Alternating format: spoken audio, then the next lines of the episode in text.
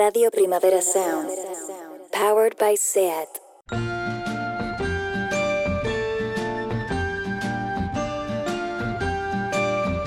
Ever since the day that you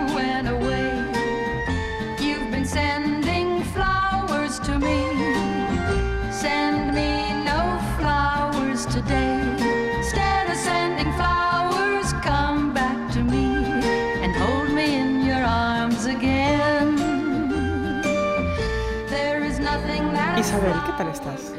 Pues mira, sinceramente, eh, la primavera ha llegado a mí. Ah, Me estoy tirando de los pelos, me subo por las paredes. sí. Tengo una ansiedad crónica, que es que mm, no duermo. Me estoy tragando las chicas Gilmore por las noches, que no me la había tragado antes. Sé de lo que me hablas, yo estoy igual. Es un poco sin las Gilmore. Sí, Pero mí no está me- bien, no, no, pero tiene Todo buenos mundo le diálogos. encanta, ¿eh? A todo el mundo yo creo que hay algo a mí que no me, no me apela, no me, no me, me ponen nerviosas. It's not your cup of tea. It's not my cup of tea. Bueno, porque todo ahí es perfecto. Todo es perfecto allí, Y ¿verdad? aquí no Sí. es nada perfecto. La cafetería es perfecta, el chico de la cafetería es perfecto. Bueno, es un mendrugo, no habla, o sea que por... Bueno, sí, Ella pero es un para- poco pizpireta, la madre. Sí, la, la abuela es terrorífica. La abuela es terrorífica, sí. Todo es perfecto. Todo es perfecto. bueno, Lucía, a ver, vamos a recapitular para todas Sí. las concursantes porque tenemos muchísimas cosas que hacer en, en- en este país. Sí, tenemos que ordenarlo todo. Vamos a ver, primeramente, quedan poquísimas entradas para el BEC Bilbao, Baracaldo. ¿Qué día era, por cierto? 8 de mayo. 8 de mayo, quedan pero veintitantas entradas. Las Sí. pusimos a la venta antes, de- ah, no, ayer mismo, ¿no? Sí. Y eh, bueno, como no sabes este día que, que grabamos, ah, bueno, Ah, no sabes. bueno. Igual para cuando esto se emita ya no quedan. ya no quedan, pero bueno, sabemos. no lo sabemos. Luego, segunda, segundo pase en el Coliseum Barcelona. El 25 de abril. El 25 de abril corre porque ya llevamos 50 entradas vendidas. ¿Qué dices 50? Llevamos 2.000 vendidas. No, no, no llevamos 2000. Y lo más, ah, no lo más importante, pero lo que más estamos preparando, porque bueno, hija, pues porque es un programa de televisión al fin y al cabo, es nuestro online el 9 de abril. Sí. 5 euros, tenéis que meteros en Dice. Dice, Dice, sí. Dice, dice, dice, él dice, dice, dice. D-I-C-E, dice de forma semanal. Bueno, están nuestros Instagrams, en nuestros eh, Twitters. Y además el título es La verdad. Y nada más que la verdad. O sea que por ahí en Google lo encuentras. Este programa va a ser muy estupendo. Viene Mar Giró y tenemos una invitada súper ilustrísima que todavía no vamos a desvelar. No podemos ver. Y una cosa, esto se puede ver desde cualquier lugar del mundo, que las concursantes Sí, ya las han empezado a sí. hacer las preguntas al Efect- respecto. Efectivamente, concursantes rezagadas. Esto se puede ver eh, a través de, de- de- vamos, sí, o sea, vamos. En las redes, Estás en Atlántida o en Cambunchu, com- no, ¿cómo se dice? Candanchú. en Cadanchú, en Groenlandia, Sí. donde tú quieras. En ver. Luxemburgo, que es muy bonito. Y que Estrasburgo. nos escuchan mucho desde allí. Tumbuctú, perdón. Claro, También. porque ¿qué he dicho yo? Candanchú. Candanchú. Pero y eso existe, ¿no? Por supuesto Eso, que existe. ¿Y qué es? Y está bastante Sí, cerca. Ah, sí, claro, perdón. Hostia, perdón, ¿eh? Lo- claro, Está cerca, todo de, bien. cerca de donde vamos a ir a Beck, no, no. No, No, no, no, no tiene nada que ver, ¿no? Estoy Pero que- no importa. no, porque soy una paleta. Bueno, no, porque yo tampoco de geografía llego mucho más Ah, no, allá. no, o porque sea esto que- es- sí, porque saber de historia y de geografía es como de facha. ¿Qué dices? ¿Tú no te has dado cuenta de los No, fachas? no. No, ahí No, no, no, bueno, no, ya calla, no empezamos. cállate, Isabel. Ay, por favor, No, qué es que no, programita. pero los, los eh, saben muchísimo de geografía e historia, es verdad. No, eh, mi padre también, pero no, no es Mi facha. padre también es sabe un señor montón de historia y es claro, un eso es señor de izquierdas. estupendo, ¿no? Estupendo, sí, sí, sí. Bueno, ya está. Lucía, escucha, hoy vamos a hablar de un concepto que el otro día nuestro amigo eh, Andrés, Arriaga eh, cenando en una terraza, ¿no? Nos soltó un poco, ¿no? Y nos encantó, Sí, que es Folia 2, así es. Folia locura de- a dos, La locura a dos. que puede ser un poco la nuestra. Podría serlo, sí, sí, pero la gente cree que vamos a ir por ahí. No, no, no, pero luego yo tengo una sorpresa preparada para ti, que tú te pedí que no, que no miraras ni nada. Tengo una Sí, sorpresa para ti. Isabel me ha preparado una sorpresa en el guion. Yo no he podido leer la última Sí, parte del no. guion, o sea que lo que pase en la últimos, los últimos 15 minutos, Sí. yo personalmente no sé qué es. No sabes qué es, qué fuerte. Eso es bastante heavy. Y- hoy y, he no- podido controlarme y realmente No lo has leído. no lo he leído. ¿eh? Vale, hoy no vamos a poner el, el anterior podcast, que sinceramente eh, es eh, genial. la paz. Hoy no vamos a cantar, vamos a cancelar a gente y tal, pero bueno, Pero- vamos a estar más tranquis eh, porque, chica, Porque el eh, tema lo vale. Lo vale. El tamaño vale. Entonces, Lucía, folie à deux. Folia de, claro, Querida. em, como todas las concursantes aquí nos conocen bien, está claro Mm, sí. que la gente Espero cree- que no nos conozcan también, porque francamente, ¿no? Eh, que, abismo, que corriendo. pavor, ¿no? Pero también que miedo, yo no quiero que nadie... Yo no salgo de casa. Bueno, sigue, perdona, a ver, ¿qué? ¿Qué? Pri- primera frase. Sí, sí, no, no, yo no quiero que nadie me conozca bien, que yo no quiera que me conozca bien, ¿vale? Bueno, muy bien. Pues eh, la gente que, que Sí, conoce este programa sí, eso bien, sí, eso sí, eso sí. está claro que cree que venimos aquí a hablar de la locura 2, eh, que es el amor, ¿no? Eh, Bueno, o Bonnie and Clyde, cosas así. Exactamente. Pues Sí. mira, eso siempre, ¿no? No Sí. siempre hablamos de amor. Pero hoy yo un poco menos, porque Sí. aviso, yo vengo, yo hoy vengo informativa. Sí. Hoy. Eh, lo que sí quiero decir es que yo no sé si el amor es locura, pero lo que está claro es que el amor es una enfermedad. Sí, esto lo hablamos ya en el antirromanticismo, Así es. Fisher, todo. Sí. Todo eso, especial, pero especialmente el enamoramiento, que es algo parecido a la intoxicación, Sí. ¿no? Eh, estás poseída, posesa, no puedes pensar, no puedes comer, no puedes dormir, solo leer las sábanas recordándote en mi cama nadie es como tú, la la la la la, Sí, todo eso. Pero y- pues yo tengo una amiga que a mí siempre me ha dicho, mira, yo odio la etapa del enamoramiento. Claro. O sea, no la soporto. A mí eso de no comer, no dormir, no poder pensar en otra cosa, yo me la saltaría Esta directamente. presión en el pecho que no se va. Exacto Esto es insoportable. que no puedes pensar en nada más. Sí. Y yo iría directamente a la parte en la que te llevas bien con Ya, esa persona. La aburrida. Que eres normal, que Sí. eres normal, que eres tú, tú misma, ¿no? Sí. Eh, y a mí me encanta porque yo, yo no, yo soy lo contrario, pero qué bien que haya gente sana, gente que ve el futuro y lo prefiere al presente loco. Viva mi amiga, viva ella, un beso desde aquí. Se llama María y nos escucha desde la otra punta del mundo. Fíjate, hija mía, no, pero a mí sabes lo que me da pereza del principio, más allá Dime. de todo esto que además ad- adelgazo muchísimo, tengo Sí. presión, es como que tienes que volverle a contar toda tu vida a, a una persona. Eso es verdad. Los highlights, ¿no? Y todas las cosas, claro. El y previously el en- previously, todo esto, y decir, hostia, esto es importante, esto tal, esto cual, entiendes esto porque tal. Eso me da mucha pereza. ¿Y no te pasa cuando te das cuenta que te estás mintiendo a ti misma? para Bueno, y a agradar? él, yo Sí, miento yo muchísimo. Luego te voy a contar un montón de mentiras que conté Es una que- vez. Ah, sí, vale, pues yo meto unas bolas flipantes y no me importa también. nada. Luego la otra persona te conoce y dice, Para que "Pero le agrades a la total". otra, claro. Bueno, en fin. Pero bueno, vamos al lío. Pero espera, que la otra también te mete unas bolas gigantescas. Hombre, ¿eh? por supuesto. A ver. Yo como no tengo memoria no la recuerdo, Claro, pero bueno, hija. yo soy un pececillo. Eh, hoy venimos a hablar de la folía D, ¿no? Del Sí. síndrome psiquiátrico, que es un síntoma de psicosis, ¿Ah, sí? eh, sí, para, sobre todo una creencia paranoica o delirante, que se transmite de un individuo a otro, ¿vale? El mismo síndrome se comparte, ¿no? Cuando es por más de dos personas, se puede llamar à trois, à quatre, à famille. Ah, fíjate. Fíjate. Pero eso ya es menos común. Sí. Eh, el síndrome se diagnostica normalmente cuando los individuos afectados viven próximos, están eh, físicamente o, so- o socialmente aislados ¿no? Sí.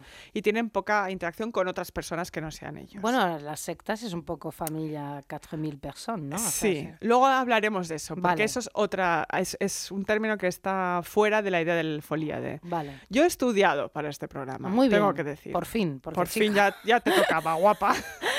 ya está bien, ¿eh? Porque vamos, a ver, sí. Estudiado. Según la SEG y Falred, que son los primeros en analizarlo en sus archivos generales de medicina eh, Sí. de 1887, flipa, ¿eh? que he Sí, estudiado, Sí. em, la folía D se da en las siguientes condiciones. Yo voy a dar los puntos que, en los que tú puedes reconocer la folía D. Vale. La- el primer punto. Uno de los dos el- elementos, eh, uno de los dos individuos, Sí. eh, perdón, es el elemento activo. Es más inteligente que el otro y crea el delirio necesario y se lo impone a la segunda persona. Hostias. ¿Vale? Que es el elemento pasivo. Sí, muy interesante esta. ¿eh? Muy interesante. Entonces, este elemento pasivo al principio se resiste ¿no? al delirio. Sí. Pero después, em, a- por sufrir la presión constante del otro, cede. Que esto es un poco como la vida en general, ¿no? Sí. Pero aún hay más. Este ser más pasivo en realidad también sirve para rectificar y coordinar el delirio en común. En plan, la persona activa dice, tu prima te odia, hay que matarla, ¿vale? Por ejemplo, a, la- a lo largo del tiempo. Sí.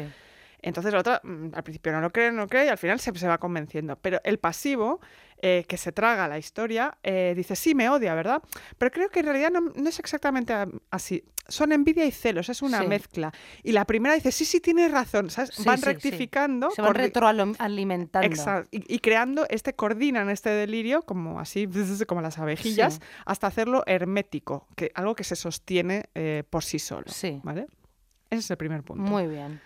Para el, el segundo punto, para el que el delirio, la folie de funcione, debe tratarse de, como decíamos, gente que conviva en común, o sea, que comparta modo de vida y que esté al margen de influencias exteriores. Sí.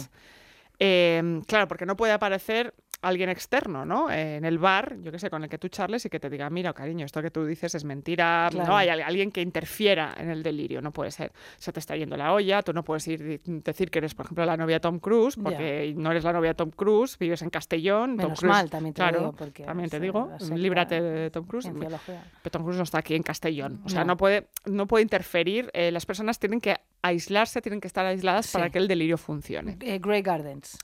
Ahí está. Sí. El delirio tiene, tercer punto, tiene que ser verosímil. O sea, tiene que mantenerse en el límite de lo que es posible.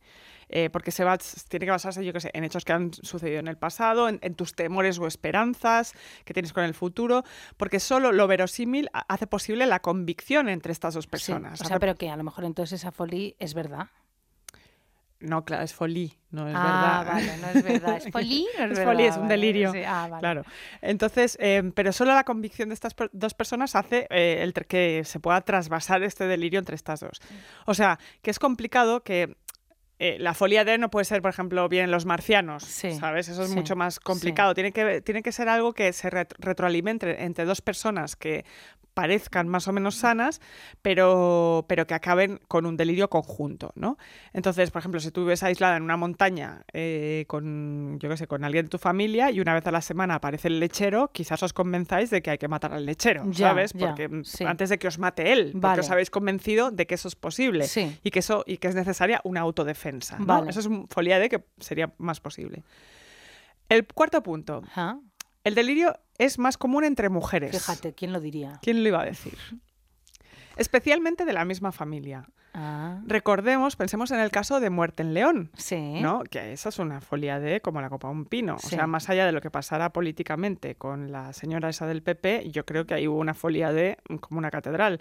Hubo el, convencimiento entre madre e hija retroalimentado de que esa señora iba a acabar con ellas y que había que eliminarla antes de que eso pasara. Yo es que no la he visto. Siempre me la has aconsejado, no la he visto, pero la veré. Vale, pues eh, concursantas e Isabel, Sí. eh, miraos Muerte en León, que es bastante fuerte para ver cómo funciona una folia de Sí. deberes de concursanta. Vale. Aquí, aquí tenemos. Entonces, el caso más conocido de las folia de eh, es el caso de las hermanas Papin, Papá. Papin, que hay que ver los franceses, que el otro día lo decíamos, son capaces de lo mejor. Y de lo peor. Y de lo No, peor pero también. en realidad siempre es mejor. ¿eh? Francia, no, los- perdón, o sea. No, es que ya basta de farsa. ¿no? Esto es una farsa, ¿no? Consulado francés Es, eh, sigue sin patrocinar. Francia es mejor. Es- son más antipáticos, todo lo que tú quieras, Todo. pero es mejor. Pues sí. Pues Allí la extrema derecha casi gana todo, esto, pero no importa, que es importa. mejor. Pero sus folias de son la hostia. hostia, sí. Son la hostia. Sí, sí. El caso del doble crimen de las hermanas Papin que pasó en Francia, en Le Mans, en 1933. Este caso trastornó tanto en su momento eh, a todo el mundo, Sí. eh, porque es fuertísimo. O sea, Sí. Sartre, Simone de Beauvoir, Lacan, toda la intelectualidad se lanzó a analizarlo, porque claro, era un enigma enorme. Eh, ahora vamos a explicar por qué. Lo que obsesionó a toda Francia es que no encontraban una razón, una justificación para lo que vamos a contar. A ver, adelante. Eh, esto empieza con la señora Lancelin y, su, hija, y su hija Genevieve, Sí. que aparecen muertas. Genevieve. Genevieve, ¿ves? Sí. Por algún lado la tenía que cagar, ¿sabes? Me encanta hacer esto. No, bueno, eh, no, hija, lo he que intentado pero con que todo ca- y con que papá. cagas y yo hablo un inglés de mierda, tú me corriges. no, perdona. sí. Genevieve. Sí. Genevieve y, la, Su y madre. su madre aparecen muertas en su salón, golpeadas, acuchilladas, mutiladas y con la ropa interior bajada. Joder. Las paredes salpicadas de sangre, vísceras pegadas por todas las paredes y, eh, o sea, una, una carnicería gore. El forense confirmó que los ojos de las víctimas habían sido arrancados con los dedos, Qué o sea, alucinante. Sí. En fin. Y en el piso de arriba, cuando llegan la policía, sobre la cama se encuentran a dos mujeres vivas, abrazadas y desnudas, que confirman tranquilamente que son las autoras del crimen, que son las hermanas Papán, Sí, las criadas de la casa, Lea y Christine. sí. Que lo único que declaran es eh, no teníamos nada en contra de estas mujeres, Sí. hace demasiado tiempo que somos criadas, eso es todo. Eh, tuvimos que demostrar nuestra fuerza. Qué fuerte. Fíjate el escenario. O sea, este es el inicio. Sí, sí, qué guay. Claro, entonces. No, bueno, quiero decir, Qué terrible. qué que- interesante. pero qué interesante, exacto. Claro, ¿y el des- cuál es el desencadenante de toda esa violencia? Nadie lo entendía, porque eh, eh, era un- eh, se llevaban bien, se trataban bien entre ellas, llevan ocho años trabajando para estas mujeres, todo el mundo las llamaba las perlas de la señora Lancelin, porque Sí. nadie, nadie había tenido unas criadas tan estupendas en- Sí. en todos esos años. Parece ser que la dueña de la casa les dijo que por qué no habían limpiado la plata ese día, las miró mal y ellas se desataron. Se desataron. Claro. Entonces, durante años, los psicólogos y autoridades se preguntaron cuál era el móvil de este crimen, ¿no? Eh, Beauvoir y Sartre eh, dijeron que fue un crimen de clase sustentado por las relaciones de poder existentes en la relación de las hermanas con eh, sus patronas. Sí, O sea, rollo marxista. sí, André, André Gide sí. eh, prefirió apostar por el rollo del subconsciente humano eh, como punto de partida, ¿no? que había algo en el subconsciente, o sea, rollo surrealista. Sí, Y Jean Genet adaptó la historia al clásico Sí. Las criadas, ¿no? Teatro, rollo teatro. Sí, ¿no? sí, sí, sí. Pero aquí tú y yo somos un poco lacanianas, Sí. hay que decir. eh, si no sabéis, pues ahora lo sabéis. Hay quien cree en Dios y hay quien cree en Lacan. Nosotras Sí. somos de Lacan y de Sherlock Holmes. Totalmente. Yo siempre quise ser Sherlock Holmes de pequeña. Ajá. Esto no te lo he contado nunca, No, lo cuento no, aquí. Qué fuerte. Pues Lacan aquí es un poco mi Holmes, Muy porque él estudia el caso. Sí. Y, Entonces- a- y siempre con Lacan, claro. Y siempre con Lacan, claro. La interpretación del crimen de Lacan es la más interesante. Para Lacan, el asesinato fue un intento de eliminar el castigo y la culpa que ellas tenían ya. Él examinó cómo el crimen en realidad era un ejercicio de las asesinas contra ellas mismas. Oh, Al arrancar los ojos de sus víctimas, las hermanas Papán destruían el espejo en el que ellas se reflejaban y por el que se sentían juzgadas. qué fuerte. ¿Cuántas veces una agresión se comete históricamente con, con lo que un te ataco yo antes de que me ataques tú? ¿no? Totalmente. Muchísimas.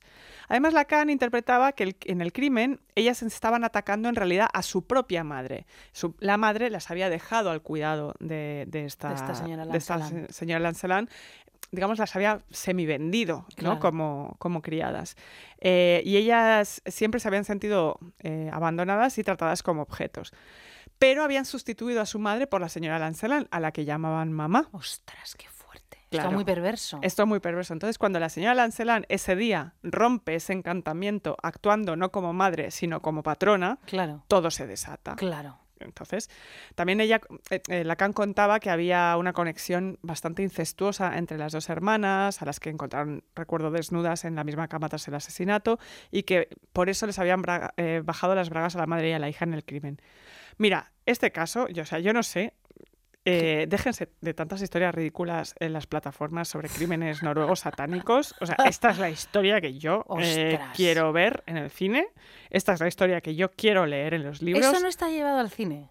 Yo creo que no. Igual ahora eh, habrá alguna concursante que nos corrija, me suena a mí nada, pero claro. yo lo de las criadas sí. Sí, sí, sí, sí. No sé por qué me suena em, que ahora voy a hacer lo típico, que no me acuerdo el nombre de esta actriz Sí. tan famosa francesa, pelirroja, delgada. Isabel Huppert. Huppert. Yo creo que Huppert hizo, puede ser. No, algo hay una película de Chabrol Sí, que ella, con la que es la, la, la que, la criada de los Sí. ricos, sí. ella le empieza a meter un poquito en la cabeza, efectivamente, que, bueno, pues que la explotan, que no sé qué. Bueno, lo cuento, ¿no? Que Sí, cuéntalo. cojones. Y al final se los cargan. Pues yo creo que está inspirada en este Ellos caso. están viendo ópera en el salón, es que es muy fuerte, y se los cargan. Pues esa, esa película está inspirada Sí. en la historia de las hermanas Papán. Pero aún así, Ah. yo aquí hago una petición eh, a que esto se lleve Hombre, por realmente favor. a Pero has traído un ejemplo buenísimo de folía de Lucía. ¿eh? Eh, ¿Cómo? Que has traído un ejemplo buenísimo de folía de. Muchísimas gracias. Te, es te es un caso clásico. Te, felici- te felicito Gracias. enormemente. Me, me volverás a invitar. Te voy a volver a invitar completamente, hija mía. Qué sí, maravilla. sí, sí. Pues ahora, eh, volviendo un poco a la idea del amor y de la primavera, te traigo una de mis canciones favoritas so- que, me, que me recuerdan a cuando empiezas a despertar y el cuerpo despierta en primavera, que es la canción de Pulp que se llama Acrylic Afternoons, que es una absoluta Hombre, maravilla. Claro, hija, ya lo sé yo.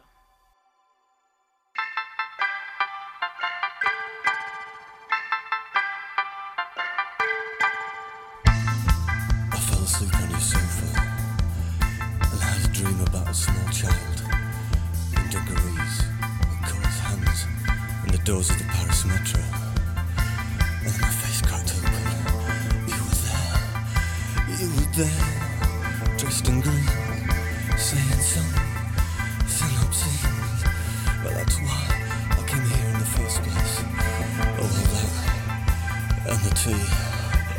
Oh, can I stay lying under the table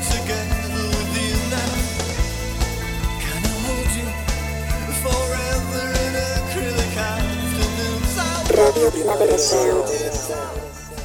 RPS. Bueno, hija mía, Me encanta como susurra Jarvis Cocker. Sí. ¿Te has dado cuenta que la mitad de las canciones son como susurrando?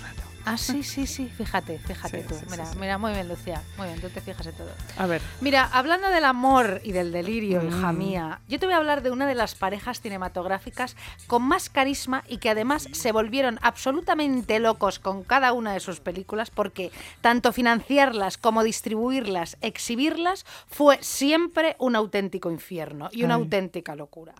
Yo te hablo de los reyes del cine indie-americano, bueno, los que lo inventaron, o bueno, sobre todo él que lo inventó, el, el director primigenio, ¿vale? El genuino, el, El- originario. el de verdad. El de verdad, que no te hablo, por favor, o sea, nada más y nada menos que de Casabets Bueno, total. y de. Gina Rowlands. Bueno, qué parejón. Qué parejón total. A mí Casabets me encanta, te lo digo Sí. más de que es un señor que está buenísimo. Guapísimo, Y guapísimo. es bajito como yo, que eso siempre da puntos, ¿no? Porque Bueno, claro.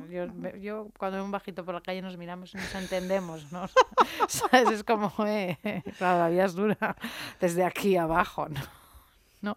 Pues yo siempre tengo yo novios altísimos, yo creo que es por Claro. complejo, ¿sabes? ¿Por complejo? ¿De, bueno, de no, qué? porque yo soy muy bajita. eh, de, de los novios que tengo, tú sabes, siempre son muy Las altas también hay- estamos acomplejadas, ¿eh? No te creas. Mm, Ya, bueno, Porque aquí cada a los uno- hombres no les gustan las mujeres altas, a muy pocos. ¿Ah, sí? Sí. Bueno, pues aquí cada uno que Cada uno lidie con su, con su su- cipote ese, con que su de movida. la pija esa que lo dijo, ¿te acuerdas?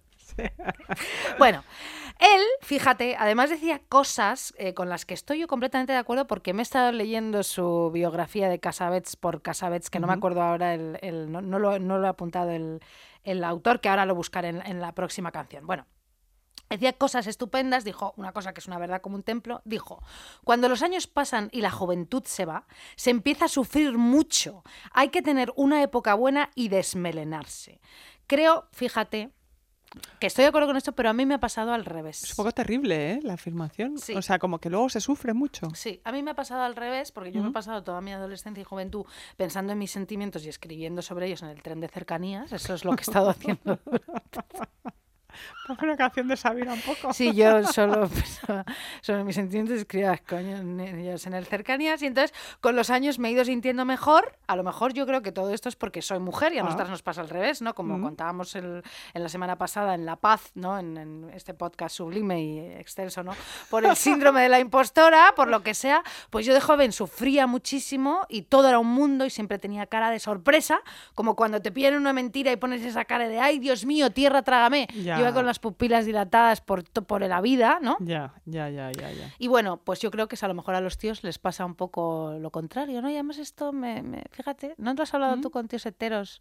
El que Es- sobre- si es- sufren. No, como que la juventud es como una edad dorada y soñada y con la que sueñan y te cuentan las batallitas y ahora como que todo va peor. A mí es que los tíos de tres, cuando yo les hago estas preguntas, eh, no me contestan. Porque no saben qué decirte, no han analizado para nada su existencia. Te lo ¿no? juro. ¿eh? Ya, ya, yo bueno, intento, yo lo sí. intento, pero me encuentro ahí un muro de ¿qué? ¿De qué me estás contando? estás no? contando? Bueno, Sí. yo con los que he hablado, que a lo mejor pues no sé. mm, no, bueno, Dilo, dilo. no, no, mi, no, por- mi pareja, por ejemplo, ¿no? Ujú. Mi pareja eh, siempre tiene muy idealizada su infancia, La su juventud, adolescencia, ya. la juventud. Ya, ya, Y yo le digo, hijo, pero desde que me conoces, no te las pasas mejor en tu, Tu en tu vida. vida, sí, ya, pero antes, ¿no? Bueno, porque ya entra en la edad de la nostalgia, que Sí. es una edad que, que llega a partir de los 40 o Claro, la Mm, crisis, ¿no? crisis, Claro, sí, que sí. me estás diciendo que se va a comprar a un deportivo o algo. No tiene no, dinero, no, no, no, puede. no lo digo por ahí, digo porque hay algo que tiene que ver con que, y además en pandemia, que nos ha Sí, pillado a todos bueno. por estar metidos en casa y reflexionar sobre la vida dorada que vivimos antes, pues chico Casabets mm, tiene razón. Tiene para razón. mucha Bueno, gente, sí. Sí, efectivamente. Bueno, pues a, a Casabets eh, le, lo- lo- le pasó, lo contó. Seguro que a muchos hombres les habrá pasado pues esto también. Y fíjate, y han disfrutado de su juventud. Entonces, fíjate, yo aquí me estaba haciendo una reflexión. ¿Tú sabes esos eh, tíos jóvenes ya en la adolescencia que se juntan todos en el salón o en su cuarto, en el cuarto de estar, y se hacen pajas todos los amigos juntos viendo porno? Esto es una cosa que yo alucino. Ya, ¿Esto, ya, esto ya, me puedes explicar? Esta situación tan íntima que yo es un... Nos, nos resulta eh, extraterrestre. es que es- yo al- aluci- alucino. Sí. ¿Tú te imaginas que tú y yo quedamos? o sea, eh, eh, no, es que Solo, de eso. pensarlo esas, es como lo de las hermanas Papán, Sí, ¿verdad? es que es como- raro, sí, ¿verdad? Sí, hombre, joder. Pero es que, digo. eh, es que tú, yo no conozco ni un amigo heterosexual que no haya hecho esto. Ya, ya, se ya, juntan Ya, ya. 14, 15, 13, 16 y se hacen pajas todos juntos viendo una porno. ya, ya, ya. Todos juntos. Sí. Me puede- no, en serio. No te lo puedo explicar. Es que, ¿Y qué dice Lacan sobre esto? Pues mira, para el próximo programa es te lo traigo estudiado, pero... No sé, o sea, no, no te alucina todos sentados el uno al, al lado del otro en el mismo sofá ahí pringando. Es que, no, bueno, bu- bueno, no sé, bueno, da igual. Yo no sé. Sí, había que traerlo, había que traerlo. Había que decirlo, Había ¿no? que porque es que y se esto dicho. y se ha dicho, porque esto es una cosa que siempre me ha eh, fascinado a mí. Sí, es ¿no? fascinante, Es una sí, un sí, sí, sí. interrogante en mi. Si hay algo quizás de la, ma- la masculinidad desacomplejada. eh, Quizás. mm, Bueno, eh, es- No lo sé. No lo sé. eh, No lo sé, No lo ya sé, nos lo no sé. explicarán Bueno, ellos. sí, sí. Bueno, eh, otro tema, otro tema. Muy Sí, bien. Yo sigo con Casabet, pero otro tema. Ya no voy a poner más cortes de Woody Allen en mi vida más en este programa. ¿Ningú- ¿Ninguno más? No, no, o sea, me encanta Woody Allen en sus películas. No lo voy a poner, pero ¿sabes qué pasa? Eva nos dice que por qué no. No, no, bueno, igual sí, en realidad estoy exagerando, es para introducir un poco el tema, Eva, querida, porque, pero ya verás por lo que te voy a contar, porque chicas, ¿sabes? Vamos a ver, me encantan sus películas y todo esto, pero es que estoy viendo el documental. Ah, yo no lo he visto. Sí, tú no lo quieres ver. Estoy viendo el documental de Mia. Farrow y Woody Allen y- Bueno, estoy absolutamente escandalizada, esto digo completamente en Ya. serio, ¿no? Ya, las Y, amigas lo están. Sí, esta- esto lo hemos hablado muchísimas veces. Sí. Y bueno, nosotros abogamos porque no se puede separar autor y obra y es verdad que puedo poner perfectamente sus películas y decir que es un hijo de puta, que es que ahora No mismo lo voy a decir. o sea, Claro. bueno, estoy escandalizada, lo he estado siempre, pero ahora más, porque. Pero sobre todo, sobre todo, yo lo que no entiendo Sí.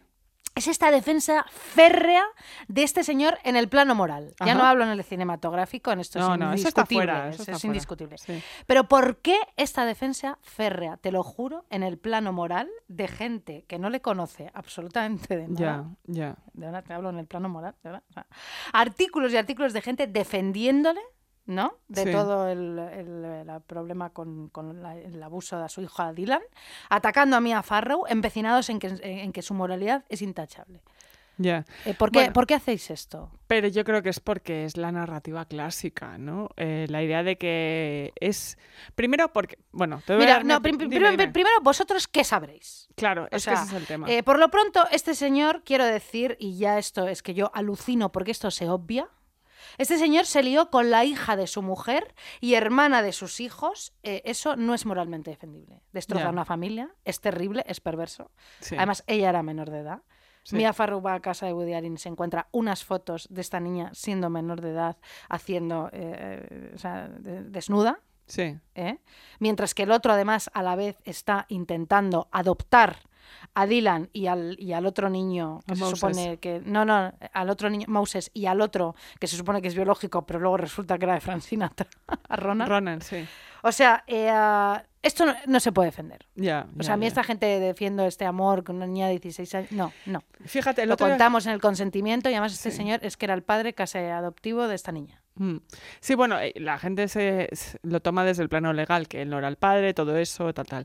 A mí lo que me parece... eh, Esto destroza una familia, a una persona, a Que una sí, que familia sí, ¿Cómo pasáis eh, moralmente por algo así? Esto, no es, esto es horrible. A mí lo que me parece eh, interesante de hablar desde ese lugar es, más allá de lo que pasara en esa intimidad que no lo sabemos, Sí, claro, tú te has acabado casando eh, con una persona eh, a la que conoces desde que tiene 6, 7 años. sí, Es decir, a una persona a la que has visto crecer. sí. Que tú sexualices Sí. a una persona a la que has visto crecer y que ha formado parte de tu entorno familiar. eh, sí, ya sé que legalmente no pasa nada. A mí me, me aterra. O Hombre, sea, me genera algo Hombre, muy fuerte. Hombre, eh, ¿qué? Claro. O sea, bueno, el amor es incontrolable, venga, qué cojones. Bueno, luego, y respecto a lo de su hija Dylan, y que si ganó los juicios y que es inocente y todo eso, eh, bueno, ¿qué coño? La justicia es patriarcal, lo sabemos. Mm. Eh, en el documental, además, te cuenta que el señor era muy, muy poderoso y por lo que vemos, ¿no? Movía muchísimos hilos en la ciudad de Nueva York. Y Ah, esto sí. ya no es que sea tendencioso en el documental, es que te cuentan con datos fehacientes Ah, y despidos de cosas. O sea, es que no, no lo voy a contar. Cuando pase un tiempo ya hablaré de, de- Sí. de esto, pero vamos, o sea, súper fuerte. Defended su cine, pero es que estáis haciendo el ridículo defendiendo eh, a un señor que no conocéis, no le conocéis. Y vuestro único argumento es que os cae bien y habéis crecido con sus películas y como es un señor que en sus pelis habla de su neurosis y es un señor que no esconde sus defectos, os resulta entrañable y vulnerable y os cae fenomenal. Mira, no, habéis caído en la trampa. Es que no sabéis que alguien que se autocritica en público y que hace comedia sobre su neurosis y sus defectos se le quiere al instante, encima más si es un señor. O sea, por favor, eso lo hago yo desde mis reviews fuertecitas para que cayerais en mi trampa. Lleva, caísteis en mi trampa, pero bueno, yo soy una señora, no soy un señor, claro, no, no soy Woody Allen, no, por supuesto, no, tampoco me intento comparar, es brillante en ese sentido. Llevo aguantando insultos tipo guarra marrana desde entonces, pero bueno, también hay mucha gente que me quiere. Muchísimas gracias a los que sí.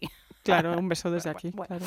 Luego, otro argumento que me, que me pone muy de los nervios, que si el documental es tendencioso porque solo habla la parte de Mia Farrow. Mira, Mm. bueno, lo que decías tú, llevamos con el relato de que ella es la loca y de que es mentira desde que pasó, o sea, mm, vamos, desde los siglos de los siglos. Llevamos con el relato de Woody Allen desde entonces. Sí. Y por fin estamos, estamos ya sabiendo la otra parte.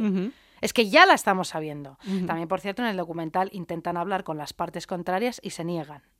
Ah, Ah, claro. ojo Ya. por ojo, ¿vale? Y mira, a mí Mia Farrow tampoco es que me caiga fenomenal, que luego esta señora sale en el documental de Polanski, hablando fenomenal de él, y ese señor tiene una sentencia de violación firme, O sea, eso, está probado y eh, todo. igual, que, bueno, igual que su marido Allen. Entonces podemos tener el mismo argumento, que hay sentencias que mm, diciendo que eso no pasó, ¿me entiendes lo que te quiero decir? Pero bueno, Mm, Pero Allen no ha sido condenado.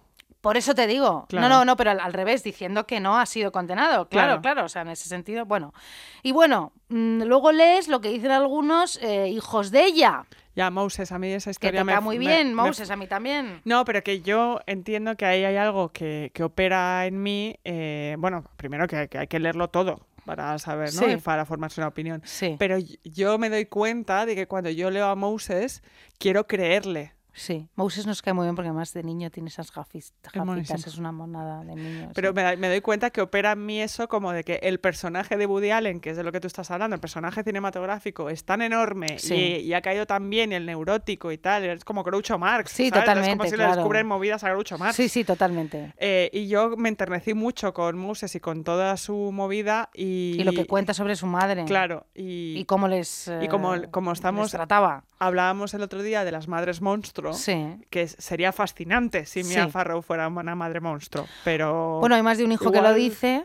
Luego hay otros que le igual defienden. todos son un desastre. lo Igual cual no todos les son un- No, ¿eh? claro, no les equipara. Luego es que encima en el documental, la propia Dylan. Es que, tía, no te cae bien. Ya, En serio, es fuerte. Es que no sé por qué no empatizas con ella. ya, ya, ya. No es que no la creas, ¿eh? No es eso, pero no sé por qué no te cae bien. Ya, qué fuerte. Ya, ya. Woody Allen te cae mal, Pero es que Mia Farrow también te cae mal. Solo nos cae bien Moses. No, es que es muy fuerte, solo nos cae bien Moses. Luego encima Moses, cu- cuando hemos leído las cosas, es súper inteligente. Sí, Moses no sale, ¿no? No, sí, sí, ¿Sí que claro sale? que sale, claro Ah, que sale, vale. pero de niño. De niño, es que, no de claro, no, porque solo llevamos tres capítulos de documental. Vale, vale, vale. Pero es que luego Ronan también es muy listo. Bueno, Ronan es tremendo. Joder. Sí, sí, en fin, bueno, yo qué sé. A mí ya, en realidad me da un poco igual. Ya. Pero desde luego no voy a defender a Woody Allen porque resulta que una vez me enamoré de una niña de 16 años Ya. que alguien puede defenderle desde ahí, Sí. ¿vale? Como él, o porque me sienta muy cercana a él y sus películas y lo que cuentas. He crecido con él y con sus pelis, pero no. No. Dieu, me parece ridículo. Me encantan sus películas, pero él, sinceramente, no voy a defender a este señor. Yo qué sé, a mí no me importa. ¿por es que... qué? No, es que por eso, es que no lo entiendo. No entiendo esta defensa férrea moral de este señor.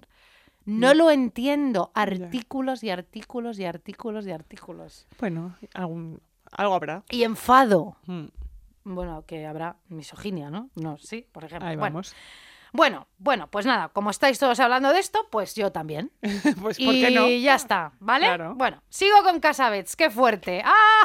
Bueno, este señor estudió interpretación y pasó cinco años cuando acabó eh, su- sus estudios. Pasó cinco años en paro, que dice que además él no puede ir en metro porque como iba de audición en audición en metro, le recuerda ese sonido y toda esa situación que fue un auténtico infierno y una auténtica pesadilla, ¿vale? Yendo de audición en audición y pasándolo fatal. Neurótico era un poco Tot- también, sí, ¿no? bueno, él era, bueno, él era un señor mm, totalmente neurótico. Pero bueno, ahora, ahora vamos a hablar de esto. Bueno.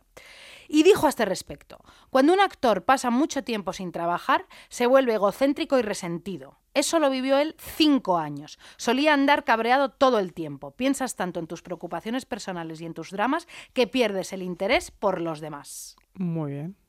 Fíjate. Fíjate. Él, él odia un poco a los actores, tengo que decir. En esta bibliogra- bibliografía lo cuenta. A todos. Eh, bueno, dice que es eh, complicado. Hay muchos directores eh, que odian a los Albert actores. Serra el otro día eh, los odia. ¿Ah, también. sí? Sí, pero bueno, Bueno. Albert Serra es tan fuerte que me hace Ya. gracia, pero también me, no sé, tengo rechazo y Tienes fascinación. sentimientos encontrados. Sí, sí, sí, tiene un trip fuerte, en fin, su última película Liberté no me gusta nada, pero bueno, No, él yo me- no la he visto. no, me cae bien también, Mira. no sé, bueno, da igual.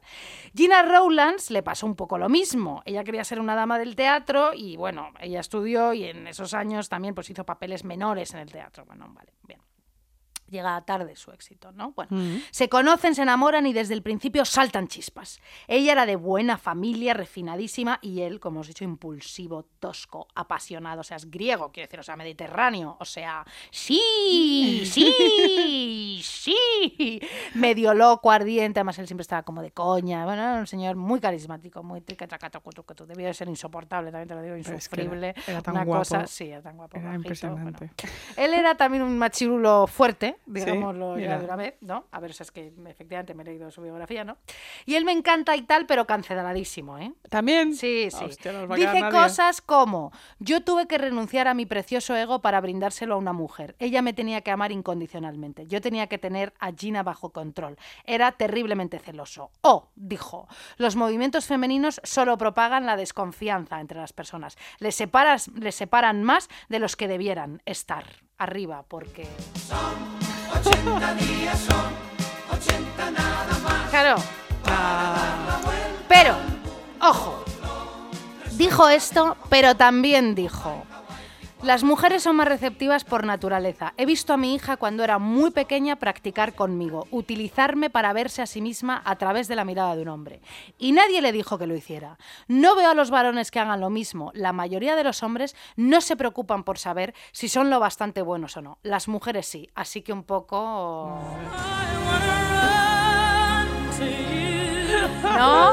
Casabés. Claro, Casabets. Un poco sí, pero un poco no. Ay, ambivalencia. Es que era listo él. Era un poco cancelable, pero un poco amado. Pero se dio cuenta. Capaz, capaz de ser amado. Bueno, también te digo que le dio muchísimos papeles protagonistas a su mujer. Hizo películas sobre mujeres, aunque también Sí. tengo que decir que también hizo películas sobre mujeres locas. Ya, que esto ya, le fascinaba, ya, ¿vale? Así que bueno, cancelado y no, ¿eh? También te digo, voy a defender un momento a Casabets. eh, ¿A quién no le fascina la locura de una mujer? Tú y yo nos pasamos el día aquí hablando de las mujeres de la locura. Sí, es cierto. ¿Qué más da? Sí, es verdad, es verdad. Le salvamos un poco. Les- no, no, le salvamos, Pues sí, porque tiene unas películas fascinantes. Pero Claro. bueno, una mujer bajo la influencia, querida. Bueno, Uf. maravillosa. Bueno, pero chica, bueno, se, se casaron Gina Rowlands y Nick Cassavetes cuando. eh, o John, John, no, ¿cómo se llama el hijo? El hijo es John, el Nick, él es Creo Nick. que el hijo es Nick y él es John, ¿no? Él es John. Sí. John, ¿seguro? Sí. Bueno, no, casi. ya siempre, fallamos. Bueno, sí, padre. Vale, vale, pa- Cassavetes, padre, vale. Se casaron cuando llevaban, sin, nada, cuatro meses juntos, se enamoraron. Te digo una cosa, vamos a ver. Yo tuve una relación, Lucía, de joven. ¿sabes? Yo conocí a un tío y a las tres semanas nos fuimos a vivir juntos. Sí, sí, sí, es muy fuerte. Eso sí, él vestía como con ropa técnica, como si fuera a escalar todos los días. Cuando yo le conocí, un poco para enamorarle, pues yo le dije que a mí me encantaba el campo, que iba a dormir a la pedriza en saco de dormir con mis perros y que me encantaba la naturaleza. Yo le tuve que mentir. Además, yo le dije, sí, sí, yo le dije que mis perros eran todos adoptados y, bueno, francamente, aquí no me candeléis, pero mis perros eran todos, o sea, quiero decir, un setter irlandés, un golden retriever. O sea, quiero decir, ¿no? Qué fuerte, ¿no? Un mastín de los. Pirineos. Bueno, pues yo le dije, yo me voy a la pedriza a dormir todos los fines de semana con mis perros adoptados. y tal, ¿no? Bueno, pues entonces, porque bueno, yo me enamoré muchísimo, algo había que hacer. Bueno, entonces, de hecho, una de nuestras primeras citas, claro, pues ya estaba allí ya toda, fue ir al campo a dormir. Ya. Bueno, aquello fue un horror. O sea, el otro iba con un hornito, cenamos como unos bocadillos, bueno, yo cagada por la noche con los sacos de dormir en verano, bueno, vino un jabalí por la noche, me chupó la mano, yo me desmayé, o sea, bueno, es que...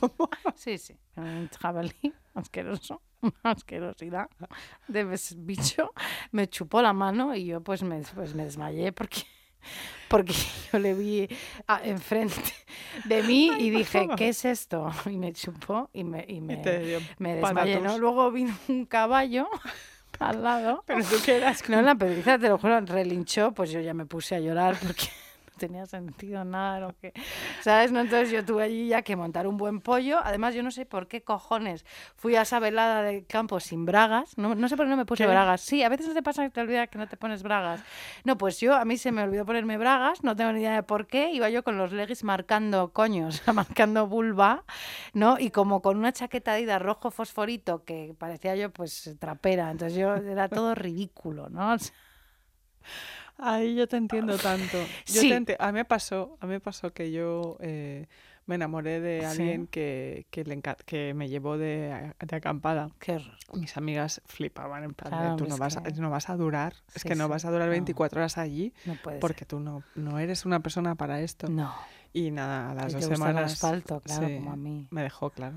Te dejó, no, claro, claro. Porque Porque- quechua no. No, yo no podía eso. Yo intenté, ¿eh? Yo hice, yo hice el plan de voy a ir como Kate Moss cuando se va a un festival. Claro, claro, ¿sabes? sí, sí. Con, mi- las Hunter, todo. Hunt y, y un vestido cortito y Sí, ah, claro, no, no, los claro, mosquitos, tal, no, el otro flipo. Esta tía no la puedo llevar a ningún lado. No, no, bueno, pues yo no, no aguanté, ya íbamos a quedarnos, dije, vamos a Madrid porque en las librerías no hay caballos y yo no tengo que ir vestida como si fuera trapera, efectivamente. claro. no. Entonces ya nos fuimos a Madrid, y entonces la noche siguiente puse yo el aire acondicionado a 16 grados y el otro, claro, pensando, bueno, ya no es ecologista ni nada, ella, ella no es una persona que le suda las narices, pues ya no es Greta No, Thunberg. No, lo es, no lo es.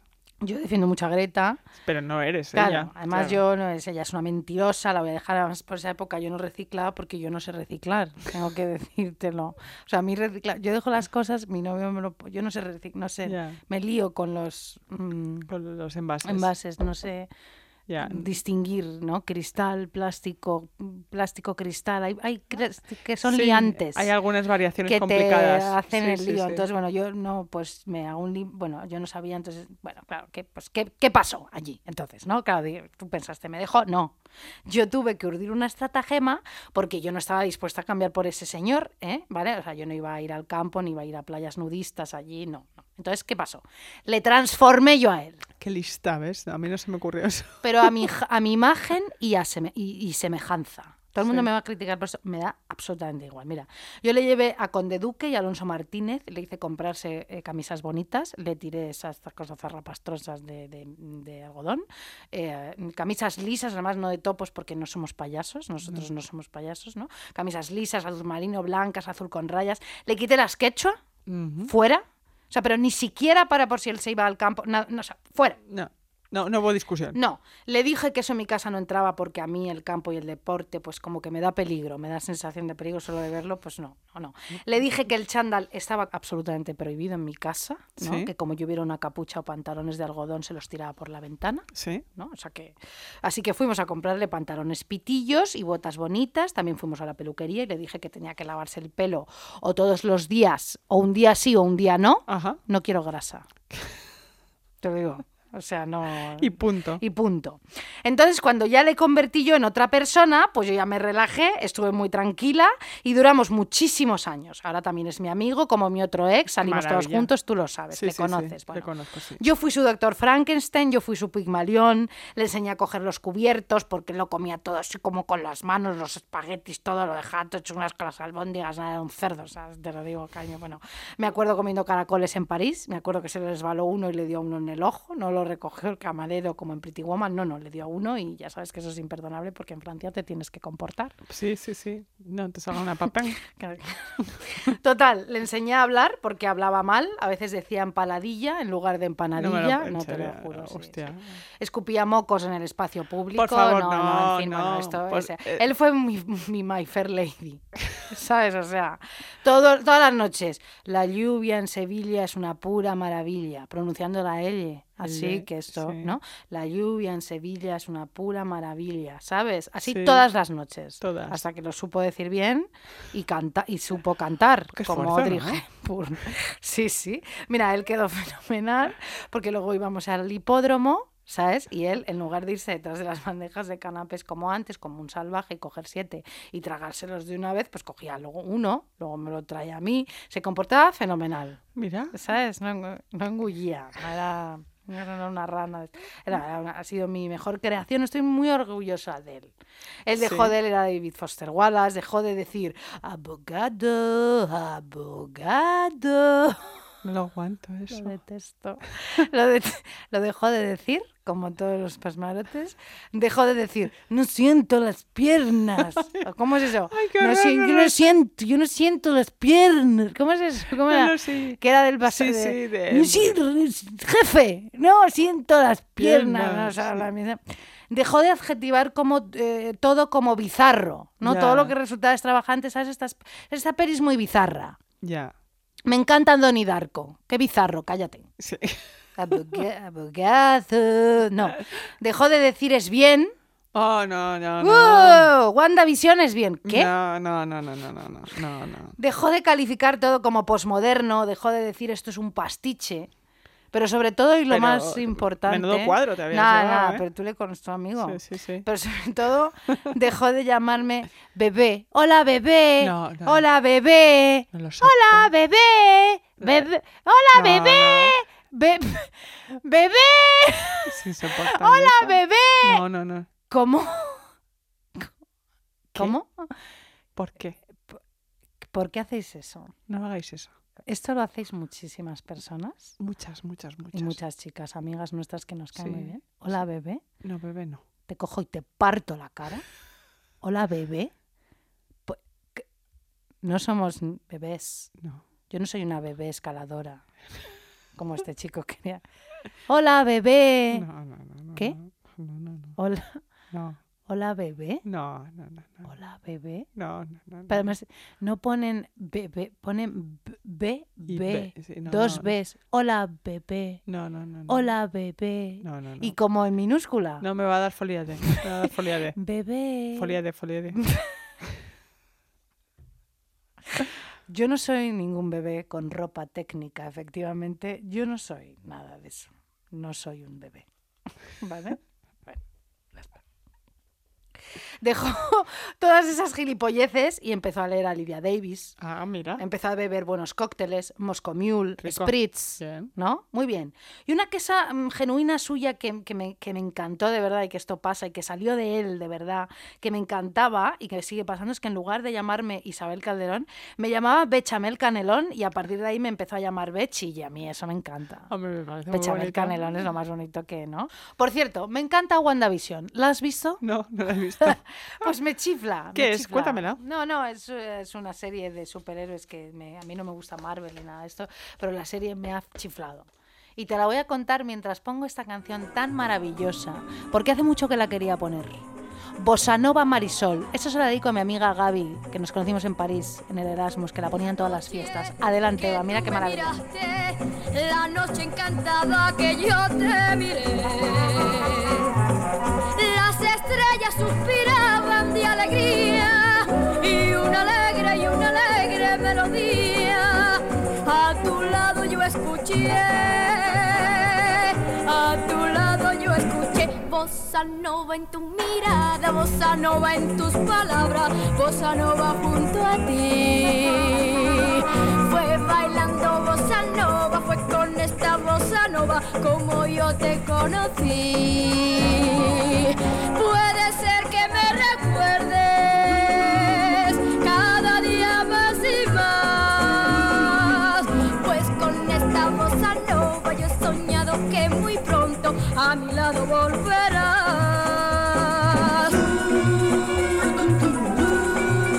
Bueno, Casabets y Gina Rowlands Sí. se casan a los cuatro meses de empezar, Sí. ¿vale? Sí, sí, sí. Pero bueno, yo de lo que quiero hablar es de su grandísima, fantástica, magistral película Opening Nights. ¿La has visto? No, Bueno, además, yo cada vez que me dices algo no lo he visto. bueno, pues por favor tienes que ver Sí. esta película, porque vamos a ver, es una obra maestra, os lo juro.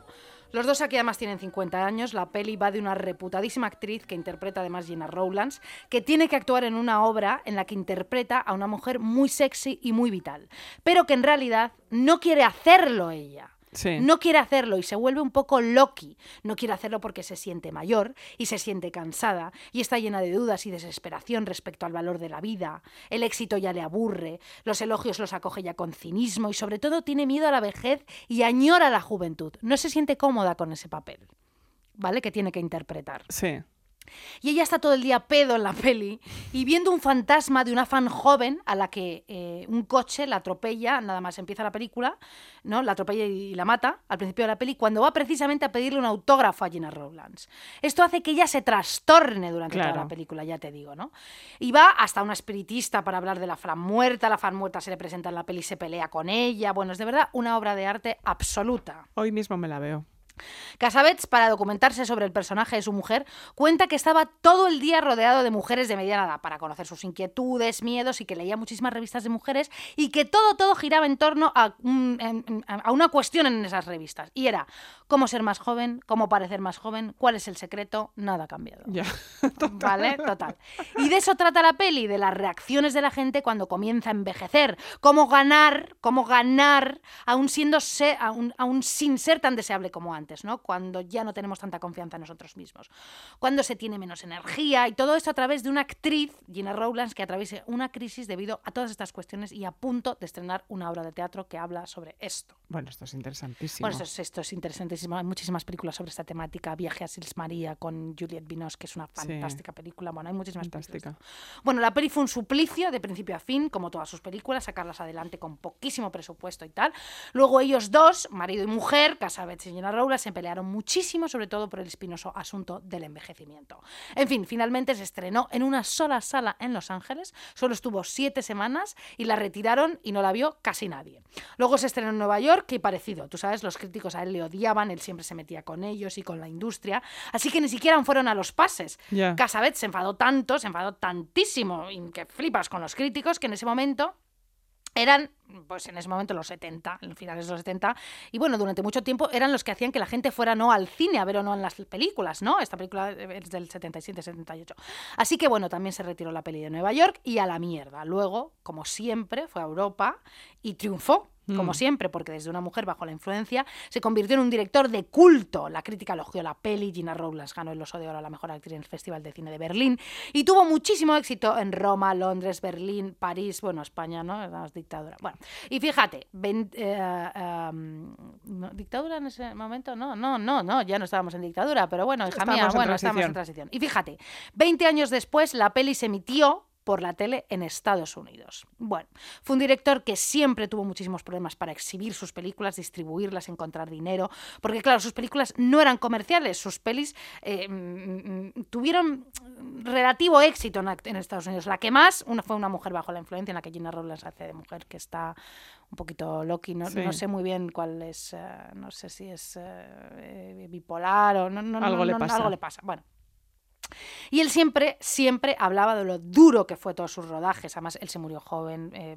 alcohólico, to- Total. perdido, porque de verdad que él puso muchísima energía en rodar todas estas películas, buscar dinero, financiarlas, todo. Decían que ella era increíblemente perfeccionista, además, Sí, en el rodaje, ¿no? Que siempre se ha dicho de Gina Rowlands que, sí. que era como que se pasaba preparando el personaje, no sé. Bueno, además él que improvisa muchísimo, todo era improvisar, bueno, claro, rodaban las tomas 400.000 veces. extena- Sí, sí, cogía muchísimos actores que no eran actores de verdad, por ejemplo, la madre de ella o la madre de él, que salen Sí. en las películas, por ejemplo, en Una mujer bajo la influencia. Bueno, entonces, él llegó a decir esto. Estoy harto de este pueblucho, hablando de los, de los americanos, ¿no? Hasta el punto que la gente solo sale de casa para ver algo que va a tener éxito, algo que tal o cual gran estudio afirma que es fabuloso. Hay una panda de idiotas dando vueltas por el mundo, gente que no aborda conceptos profundos, a la que solo le interesa la estructura narrativa y los cócteles, y lo que además de ser un éxito va a ser aceptable, lo que va a encajar en su manera de ser. Todo lo ponen muy fácil, preparan las cosas para que sean dramáticas, quieren que sean sencillas, pero la vida no es sencilla. Buah, no lo es. Él lo pasó mal, ¿eh? Bueno, tú dirás, de verdad. Tú dirás. Toda su filmografía luchó tantísimo por esas películas que son fantásticas, casi todas. De actor no- hizo pocas, ¿no? Además, Mira, hay una película, Aparte de la de eh, Polanski. Jolines, es que como siempre se nos olvida todo ya- a ti y a mí, que está basada en, en- en- en- una obra de Shakespeare, eh, que, eh, que él se va a una isla Ajá. griega, que se va con Susan Sarandon, que primero está casada con Gina Rowlands, tienen una hija que es eh, Molly Ringwald, esta la de Sí, sí, la del Club de los pelirroja, Cinco, sí, sí. que es una película fantástica. y además da el- el- la semilla del diablo. Que está. Casabets. Es- Ah, claro, claro, claro, claro, claro, claro. Mira, eh, mientras tú me hablas de este tema, voy a buscar cómo se llama esta película Muy que bien. te digo. Pues mientras Isabel busca, yo voy a hablar. ¿Cómo, cómo has dicho, Eva? Perdona. La Tempestad, efectivamente. Eso es un peliculón como la copa de un pino. Claro, la tempestad la de Shakespeare, Sí, claro. sí, Ah, claro, no la visto, claro. no la he visto. Dios sí. mío, no veo Ahora, nada. él hace mucho de Machirulo también. ¿eh? Es una película de Machirulos, absolutamente. Pero es una película No. estupenda. No pasa nada. Sí, Hay que verla. hay que verla. Pues yo que estaba hablando de las hermanas Papam, eh, ahora diréis, pues chica, este es un clásico folia D, porque Sí. es verdad, o sea, es el caso que trató más Lacan y es que cuando se habla de la folia D es el primer caso en el que se piensa, ¿no? Es el clásico de los clásicos.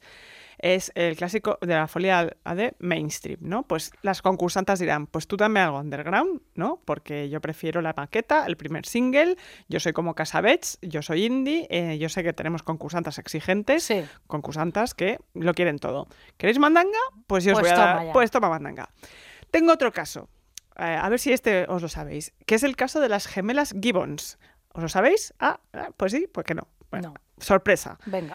Yo sé que aquí venís a ser felices, a que os den material. Entonces, ahora que es primavera y estáis todas que queréis más movida, más contenido, más de todo, pues aquí tenéis vuestra dosis de historias locas. Venga. Flipad con las hermanas June y Jennifer Gibbons, que eran dos gemelas nacidas en Barbados y criadas en el Reino Unido en los 70. O sea, racismo absoluto. Sí. Ellas eran niñas negras en un pueblo de Gales, les hacían bullying pero del bestia, o sea, terrorífico. Sí. Entonces ellas se aislaron, no hablaban con nadie, solo se comunicaban en un lenguaje secreto que nadie entendía y dejaron de comunicarse con el resto de la familia. Pasaron de ser dos personas prácticamente a ser una. O sea, ellas efectuaban exactamente los mismos mo- movimientos como si estuvieran posesas. Eh, los médicos intentaron... Sí, pose- poseídas. Intentaron eh, entablar comunicación con las hermanas, los médicos, Sí. pero ellas pasaban de ellos totalmente. ¿no? A, las cato- a los 14 años, las hermanas fueron separadas eh, eh, en distintas escuelas y mm, para fomentar pues que se socializaran, ¿no? Pero cuando no estaban juntas, ellas entraban directamente en un estado catatónico y solo se comunicaban con este idioma entre sí, que era un- una versión del criollo, pero muy acelerado y cada vez con palabras más raras, o sea, Sí. solo se entendían entre ellas. Se, se conservan diarios de ellas dos porque aunque se pasaban el día recluidas en casa, las dos escribían sus propios diarios, cada Sí. una tenía el suyo. Y resulta que ambas tenían miedo de la otra. June decía de Jennifer, ella quiere que seamos iguales. Hay un brillo asesino en sus ojos. Querido Dios, tengo miedo de ella. No es normal. Alguien la está volviendo loca. Y soy yo. Uh, Y Jennifer decía, nos hemos convertido en enemigos mortales. Sin mi sombra, moriré. O sea, fíjate el nivel que tenían. Las dos se hicieron escritoras. Pero nadie quería publicar sus trabajos porque eran historias muy delirantes. Así que con el tiempo se dedicaban a robar, eh, provocaron incendios, bueno, liar- hicieron, la liaron un poco. ¿no? Al final las autoridades las mandaron a una prisión psiquiátrica porque se consideró que eran un peligro público y les diagnosticaron esquizofrenia a las dos. ¿Qué pasó entonces? ¿Qué pasó? Según los diagnósticos de la folía D, eh, lo que dice la, la indicación terapéutica que te dice la folía D es que separar a los pacientes es lo que funciona, porque hay uno de los dos que tiene posibilidad de cura, que es el sujeto pasivo. ¿Os acordáis Sí. que antes había, hablábamos ¿no? del de quién es el, el sujeto El que más se activo? deja influenciar Exacto, pues el más pasivo tiene posibilidades de, de sobrevivir. Pero las hermanas Gibbons tenían un vínculo fortísimo, o sea, un nudo inseparable. Cuando, cuando decíamos, cuando las aislaban se quedaban catatónicas, zombies. Había temporadas que se turnaban para comer. Una de ellas se atiborraba y la otra ayunaba por completo. O sea, eran realmente como vasos comunicantes. Sí. En ese momento les empieza a visitar una periodista, la periodista Marjorie Wallace, que flipa con ellas, ¿no? Flipa con el caso, y logra, logra lo más difícil que es establecer co- relación con las dos por separado. Las entrevista y se da cuenta de que las dos siguen convencidas, están convencidas de que para salvarse, una de las dos tiene que morir. Joder. Después de discutir durante mucho tiempo, ellas han llegado a la conclusión de que tiene que ser Jennifer, de las dos. sí. la hermana pequeña, la que se sacrifique. Sí.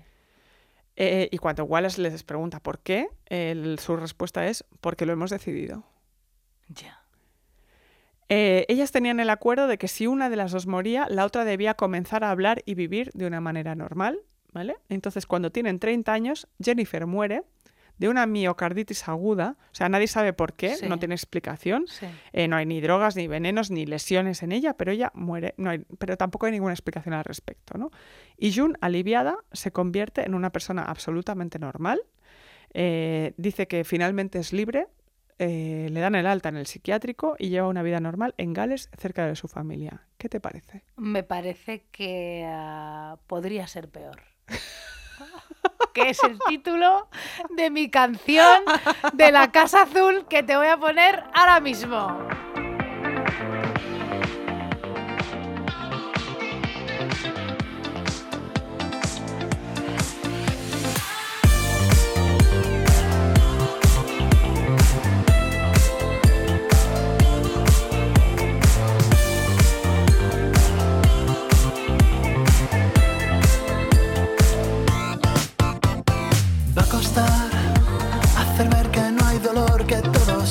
Igual.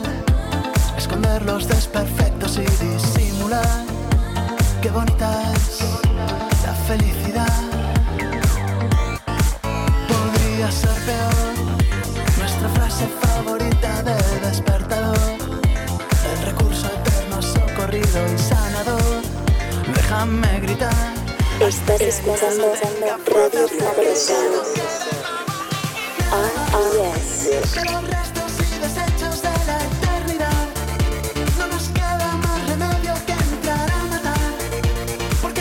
Bueno, qué ganas de bailar un poco, ¿no?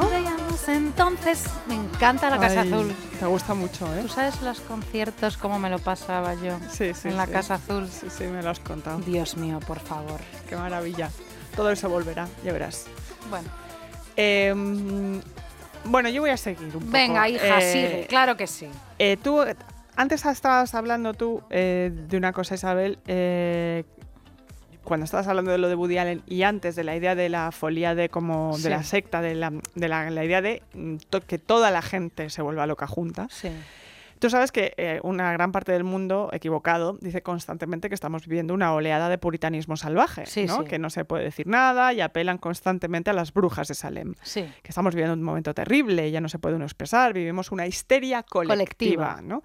Pues esta idea, la idea de histeria colectiva, viene directamente de la folía D. O Sí. sea, el- en el actual manual de diagnóstico y estadístico de los trastornos mentales, Hoy has estudiado he muchísimo. estudiado un poco, ¿eh? sí, sí, establece que una persona no puede diagnosticarse como delirante si su, si su creencia en cuestión está comúnmente aceptada por otros miembros de su cultura o de su subcultura. Es decir, cuando es un grupo grande, no es una folía D. Sí. Em, sino que cuando un número de personas muy, muy grande terminan creyendo algo obviamente falso y potencialmente angustioso, lo que sea, basándose únicamente en rumores, estas creencias no se consideran delirantes en psiquiatría, sino de histeria colectiva. Pensemos, terraplanistas. Sí. Esa gente eh, simplemente está leyendo bulos todo el día y al final se cree que la Tierra es plana. Sí. Podríamos hablar un poco de una histeria colectiva con el terraplanismo.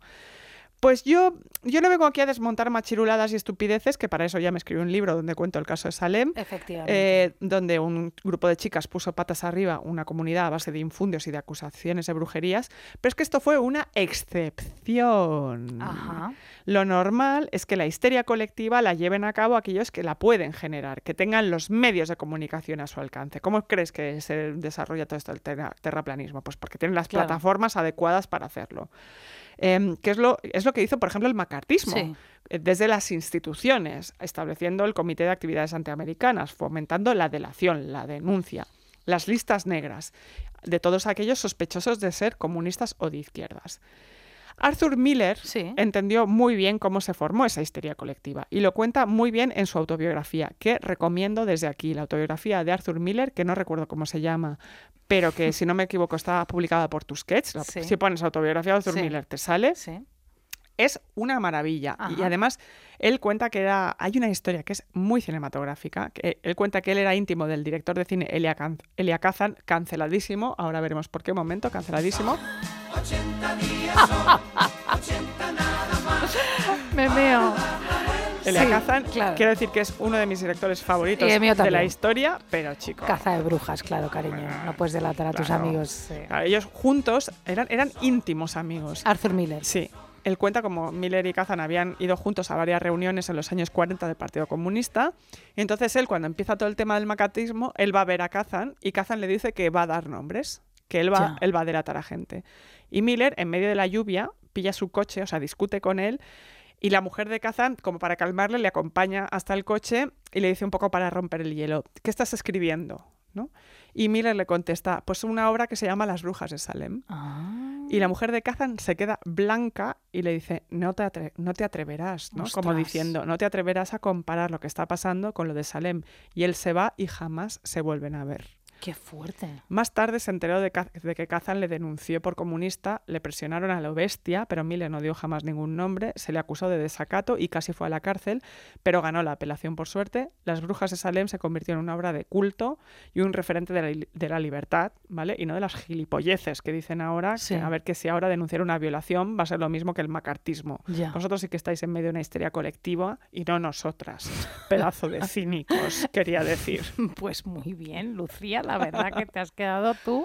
Hombre, muy a es que, es que están diciendo, ah, la las brujas de Salem, lo dice, lo dice Woody Allen, Ya, lo dicen lo unos dice tíos Woody que son una panda de machirulos. Mira, chico, Sí. eh, yo creo que no es lo mismo. O sea, No, no, ya te digo yo que no es lo mismo. o sea, por favor. Esto no es una folia de que nos creamos que no, esto es la realidad. esto es la realidad. Bueno, Lucía, antes eh, en el, pre- en el principio del programa te he dicho que no leas porque es que yo Estoy te... un poco nerviosa, ¿eh? No, porque es que yo te he hecho una carta de amor. ¿Cómo? Porque nosotras hemos, eh, nosotras somos el ejemplo perfecto de Folia de nuestro proyecto, nuestro negocio, nuestra vida, Nuestro futuro. nuestro futuro, nuestro presente. Entonces yo te he escrito unas líneas. Juro de verdad a toda la audiencia que no he leído el final del guion, entonces no tengo ni idea de lo que va a decir Isabel ahora. Bueno, pues entonces prepárate. Are you ready to go? Más o menos. Vamos allá. Lucía Ligmaer.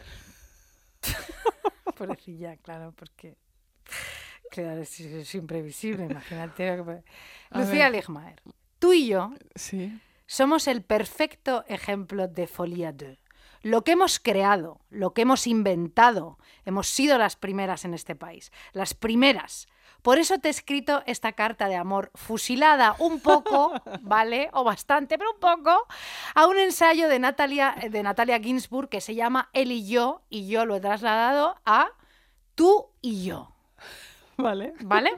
Muy bien. Mi amiga del alma, mi mitad en el negocio y un poco en la vida. Te quiero, porque las dos siempre tenemos frío, Eso es verdad. aunque tú un poco menos que yo, ¿vale? Que en verano siempre te bañas en la playa y en la piscina, En eso eres muy mediterránea. Sí. Y Yo no me baño y eso no te irrita. No me lo paso bien en la playa, no te irritas conmigo por eso. ¿Por qué? Bravo. ¿Por qué lo iba a hacer? Claro. Tú hablas muy bien inglés. Yo no. Ni siquiera hablo bien el castellano. Pero hablas muy bien francés. Bueno, yo digo, he tomado una decisión. Tú escribes libros que importarán ahora y en el futuro. Eres una pensadora extraordinaria. Anda, por favor. Cállate. Tienes buena orientación aunque digas que no. Y a veces vamos por Madrid y tú me llevas y yo no sé ir a los sitios y no te lo digo porque me da vergüenza. En ese sentido, también eres mi guía espiritual, aunque a veces eres demasiado firme y yo un pelín más inmoral, pero un pelín. Yo soy un poco pesada. Sí. Te encanta la música, ese rap de mierda. Te perdono, yo no sé nada de música porque, insisto, hasta hace bien poco solo me obsesionaban mis sentimientos, solo me interesa la música que habla de mí. Sabes mucho de música, te admiro. Bueno, gracias. El teatro me aburre, creo que como a ti. Sí. Pero lloramos juntas viendo aquel musical horrible de Whitney Houston. ¿Eso cuenta como teatro? No tengo ni idea. Te gusta viajar como a mí y te gusta moverte. Eres valiente e independiente. Yo siempre quiero estar en mi casa. No te acompaño a conciertos porque a veces me aburro. Solo me gusta ir a los conciertos de Silvia Pérez Cruz para llorar y de la Casa Azul porque me lo paso muy bien. Fui al de Morricone y al poco tiempo se murió. Seré gafe, no sé. Allí Allí también lloré, aunque me forcé a hacerlo por el ambiente, la atmósfera, la música, pero tampoco me gustó tanto. Soy muy teatral, tú no. ¿Vale? No eres tímida y no te da pereza llamar a los sitios a por comida, a pedir comida. Yo sí, yo llamo y me dicen sí y a veces cuelgo corriendo porque me da vergüenza hablar con la gente extraña.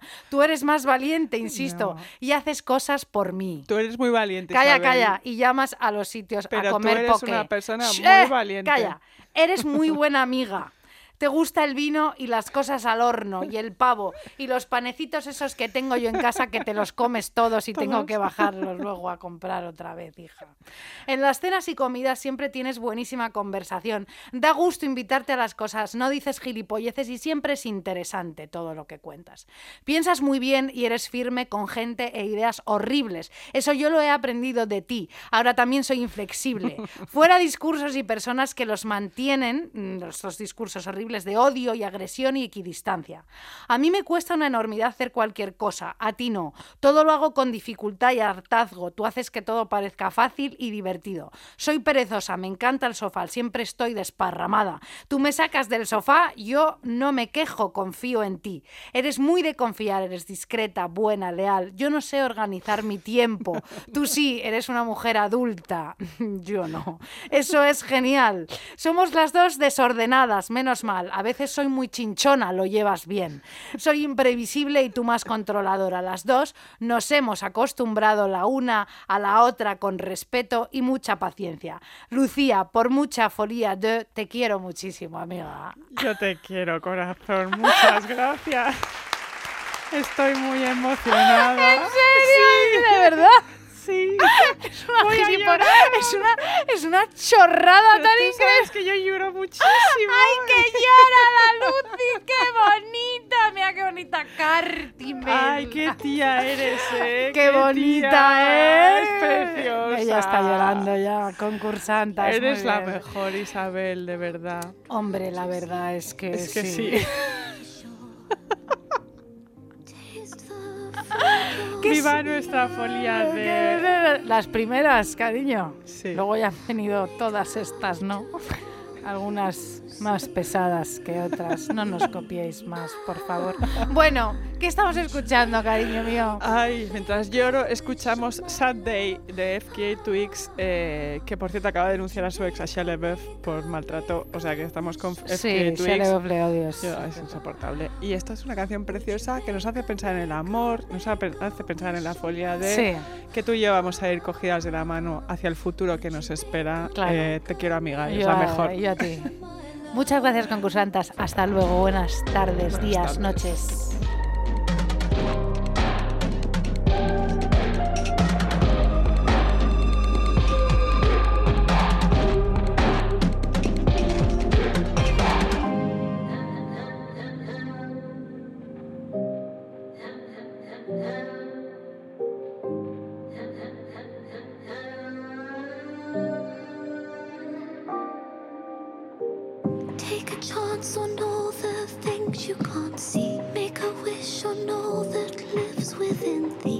You're foolishly in love with me, it's a fine day for sure.